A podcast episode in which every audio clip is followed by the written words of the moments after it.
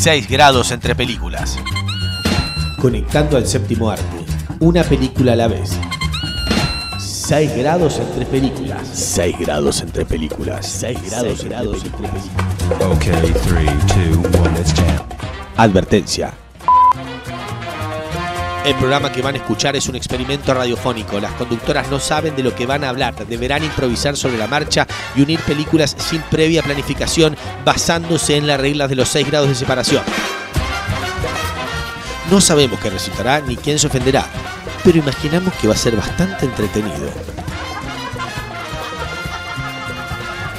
6 grados entre películas. 6 grados entre películas, conectando el séptimo arte una película a la vez.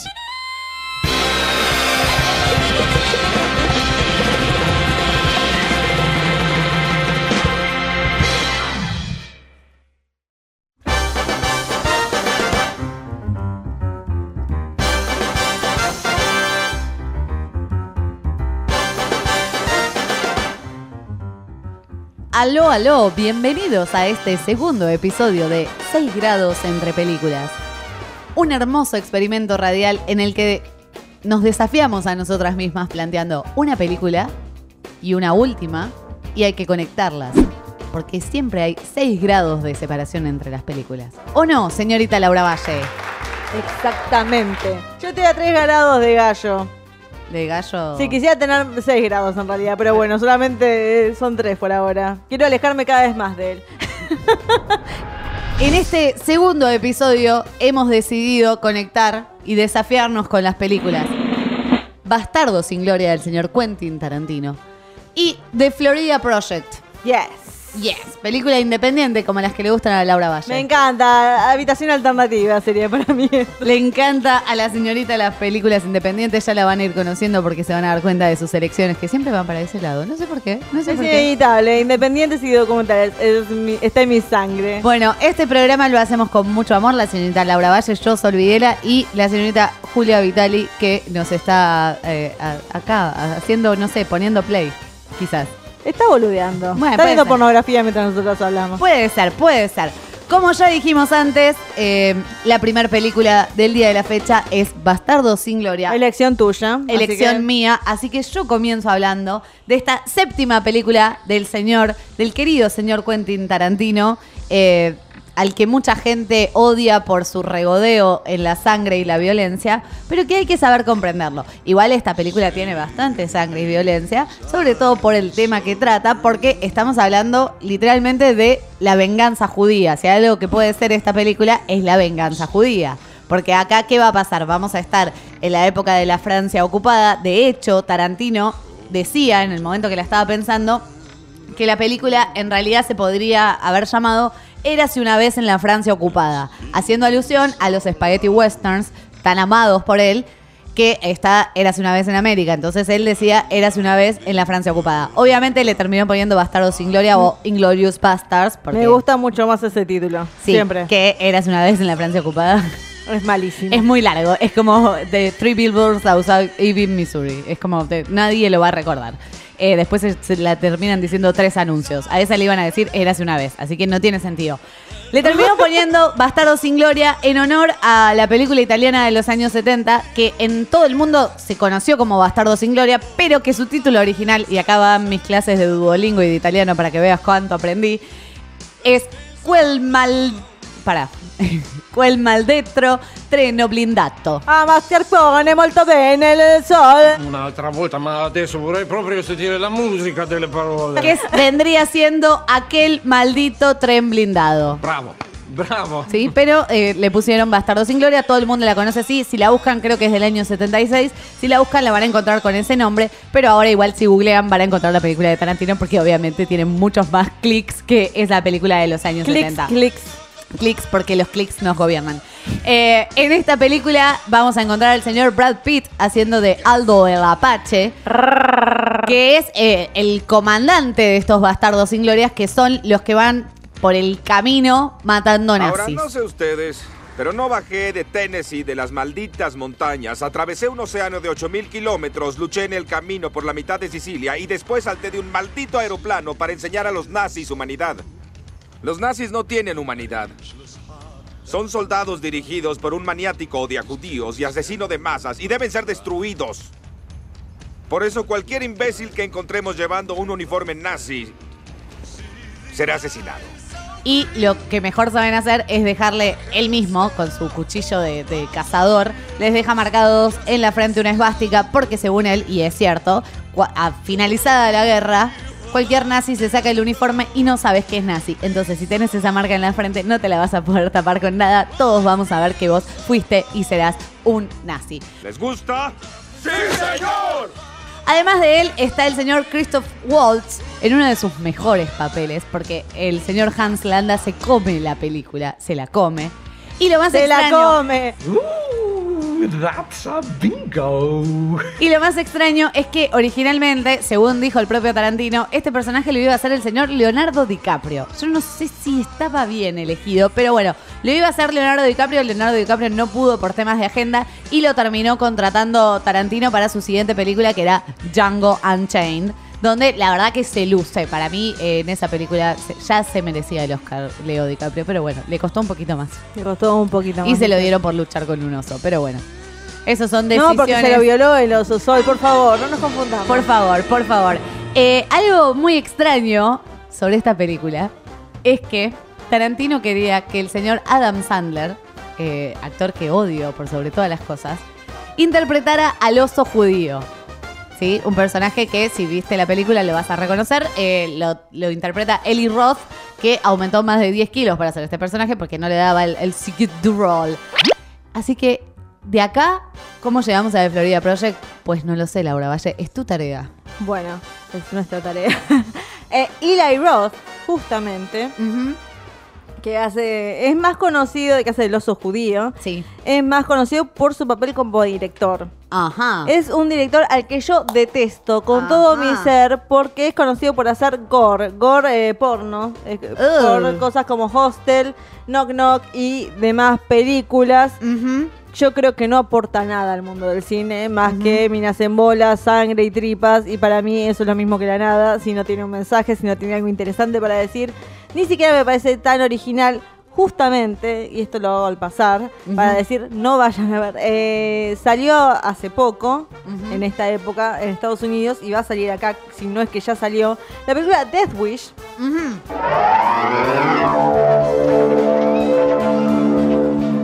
Que él dirige con el señor Bruce Willis protagonizando, basada en una película original de Charles Bronson. This is Paul Kersey.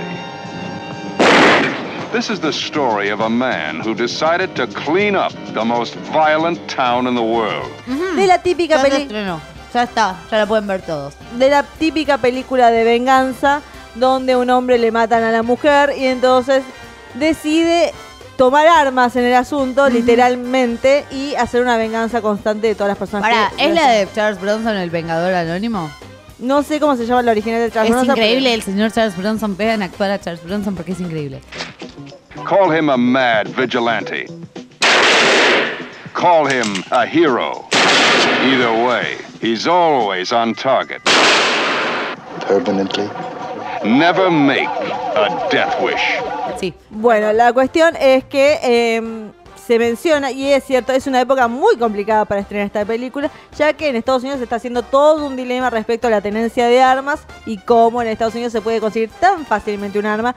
Y en esta película se muestra, es muy fácil conseguir un arma, es muy fácil que cualquiera mate a cualquier persona y no justifica eh, que sea por venganza o lo que sea. Esto tal vez en otras épocas será aceptado, pero Estados Unidos está en una revolución. Acá, acá no es tan fácil conseguir un arma, creo, espero, pero es eh, una película controversial y como siempre, Ila Roth no tiene ni ideas originales y encima hace esto que me parece de mal gusto con el Ok. señor Bruce Willis. Eh, esto, no vean Death Wish. Y Ila Roth no vale la pena como director, eh, como actor es- está bien en esta película. Tal vez Adam Sandler hubiera estado mejor. Ahora me quedo pensando, ¡ah!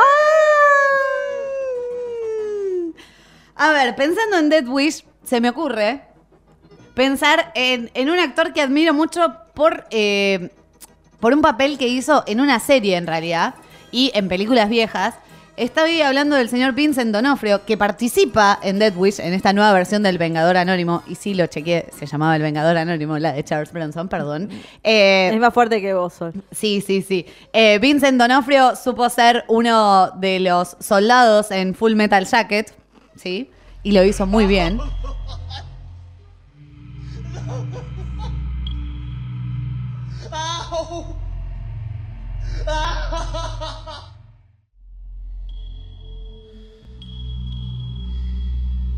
Seven six two millimeter. Full metal jacket.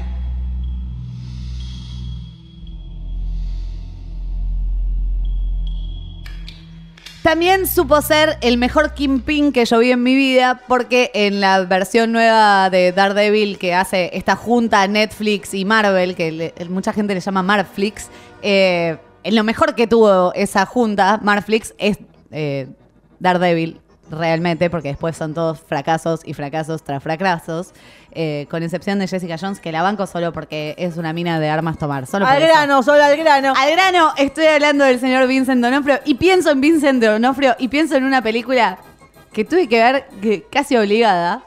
Eh, estoy hablando de otra remake y estoy hablando de la película Chips, Patrulla Motorizada.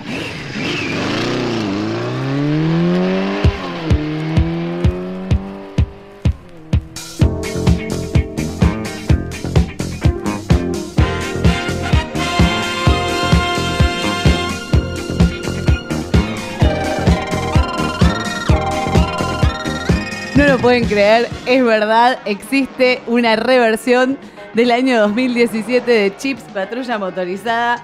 Eh, Eric Estrada aparece en esa película, la protagoniza eh, uno que siempre hace de mexicano, que ahora les voy a decir cómo se llama, el señor Michael Peña, que está siempre en todas las películas haciendo de mexicano, es- incluso está en Ant-Man, es el, el- como el que conecta con los otros ladrones a nuestro amigo Paul Rudd, que lo queremos mucho. Está Dax Shepard, está Kristen Bell, no sé por qué está Kristen Porque es Bell. la mujer de Doug Shepard y Ah, por Shepard dirige la película. Eh, cada día la quiero más a Kristen Bell gracias a The, The Good, Good Place. Place. Eh, la queremos, la queremos. Esta película que mucha gente odió, que tiene una sola estrella en Rotten Tomatoes, quiero que lo sepan. Yo la vi, hay gente que ese humor puede causarles mucha gracia. A Juli parece que le encantó, la hizo reír un montón. Los chistes son bobos, bobos, bobos, pero bueno, eso es Chips, matri- patrulla motorizada. Así que el desafío es cómo seguimos. Tengo tantas cosas para, para asociar. Primero puedo agarrar a Doug Shepard, puedo agarrar a Kristen Bell y hablar de las películas que hizo Kristen Bell. Puedo agarrar a Michael Peña y hablar de los actores que hacen cientología. Voy a ir por otra rama, voy a hablar de adaptaciones de la televisión al cine. Ajá. ¿Y cómo comenzó? Porque muchos dicen, claro, Chips está basada en el éxito, el éxito que tuvo 21 Jump Street, porque tuvo un éxito arrasador que llevó a esta película y llevó a Baywatch a agarrar Sí. series medio pedorras y decir vamos a hacerlas graciosas, vamos a burlarnos de esto. Y puede funcionar como no puede funcionar, pero la que realmente originó todo esto no es 21 Jump Street, no es Chips, es Starsky and Hutch. Ajá. Película dirigida por el señor Todd Phillips y protagonizada por Ben Stiller y Owen Wilson en una de sus muchas colaboraciones juntos, donde se agarraba esta novela de los 70 y se la hacía en una comedia, eh, que también actuaba Vince Vaughn, una persona que yo siempre me confundí con Vicente Donofrio. Ah, Y- ¿viste? y Es más, hicieron de hermanos una vez y dije, al fin alguien más dijo que son parecidos para mí. Bueno, es una historia muy boluda, tienen que encontrar un hombre que hace drogas, eh, hay un momento matan un pony, eh, en otro momento... eh, Ben Stiller- Ellos están Oh, vestidos muy graciosos. Owen Wilson se pone a cantar. Es cuando Todd Phillips, antes de The Hangover, se dedicaba a hacer películas eh, como Old School. eh, hay otra que es School for Scoundrels o algo así. Era un director de comedia muy bueno. Con Starsky and Hutch quiso ir a otro nivel. eh, quiso abarcar más audiencia. Le fue bien, no le fue tan bien como a 21 Jump Street, pero yo creo que esa es la originaria, esa es la que realmente comenzó. Ah, y tenía a Snoop Dogg haciendo de un vendedor de marihuana, que es obvio, era necesario. Fashion for Shizzle with Huggy Bizzle. This is our first annual Hug the Bear Day. Ladies, come and hug the bear. Pero eh, es una gran película, es una muy buena comedia y bueno, para mí es el disparador de esta idea de agarremos novelas viejas y hagamos las comedias y burlémonos de, de todo lo raro que tienen. Ok. Aceptémoslo. Ok. Ahora viene el momento más difícil del mundo. Ah, Chachan, chachan, chachan, chachan. Bueno, para que estoy pensando en serio. ¿Estás pensando? No, y estoy googleando la vez. No. Ahí. Ah, ok, ok, ok, ok, ok. Se pone muy nerviosa. Muy bien, muy bien, muy bien, muy bien. bueno, pensando en Starkey Hatch, pienso en Todd Phillips y pienso en sus trabajos, ¿no? Tenemos sus trabajos como director, pero también tenemos sus trabajos como productor. En el año 2012, él produjo la película titulada Proyecto X, dirigida por Nima Nosirade, ¿sí? con eh, Thomas Mann, Oliver Cooper y Jonathan Daniel Brown. Una película que básicamente es una fiesta de un montón de adolescentes en una casa que encima está filmada. Es una mezcla de eh, filmemos eh, de Proyecto Blair Witch con eh, American Pie, si querés, o con una película de fiestas. Ahora estoy pensando en una película de fiestas. Fiesta, fiesta, fiesta. De esas fiestas yankees que rompemos toda la casa. Bueno, es ese tipo de películas. Es entretenida. Es un poco también de Superbad, si querés. Es Superbad con eh, el proyecto Blair Witch. Así es la unión de esta película para mí, titulada Proyecto X y producida por el señor Todd Phillips. Mamá, papá, soy yo, Tomás. Ah, ¿Cómo os lo digo? Solo quería hacer una fiesta con algunos amigos. Quería tirarme el rollo por una noche. Quería que las chicas se fijaran en mí. Pero la cosa se me ha descontrolado. Esta noche vamos a comernos lo que no está escrito. Esta noche vamos a triunfar.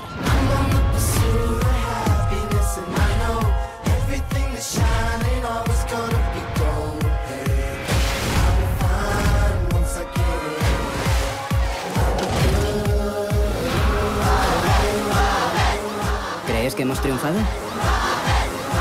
Y a lo grande.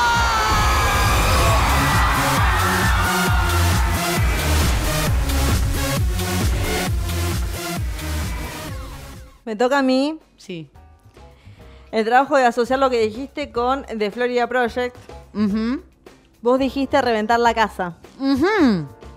Hay una escena en The Florida Project Ajá. donde los pequeños eh, Mooney y sus amiguitos van a una casa de drogadictos que está abandonada.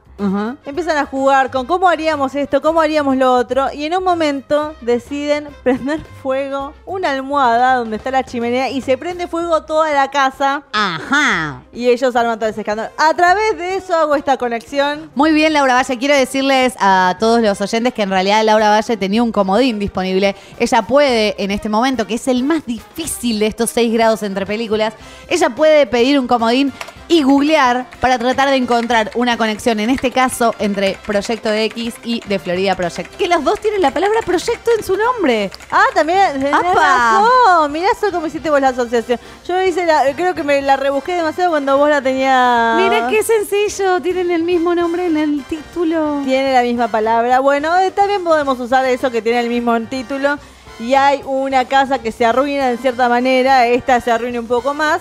Pero bueno, me alegra que hayamos llegado finalmente a la que yo también considero es una de las mejores películas que salieron el año pasado. No sé exactamente por qué. Porque Para no- mí tiene una estética, o sea, yo busco las imágenes y me parece hermosa visualmente. ¿eh? Es que justamente con, eh, contrarresta eso. La, la situación es muy fea. Es la gente pobre de Estados Unidos que vive en hoteles diurnos, viviendo el día a día.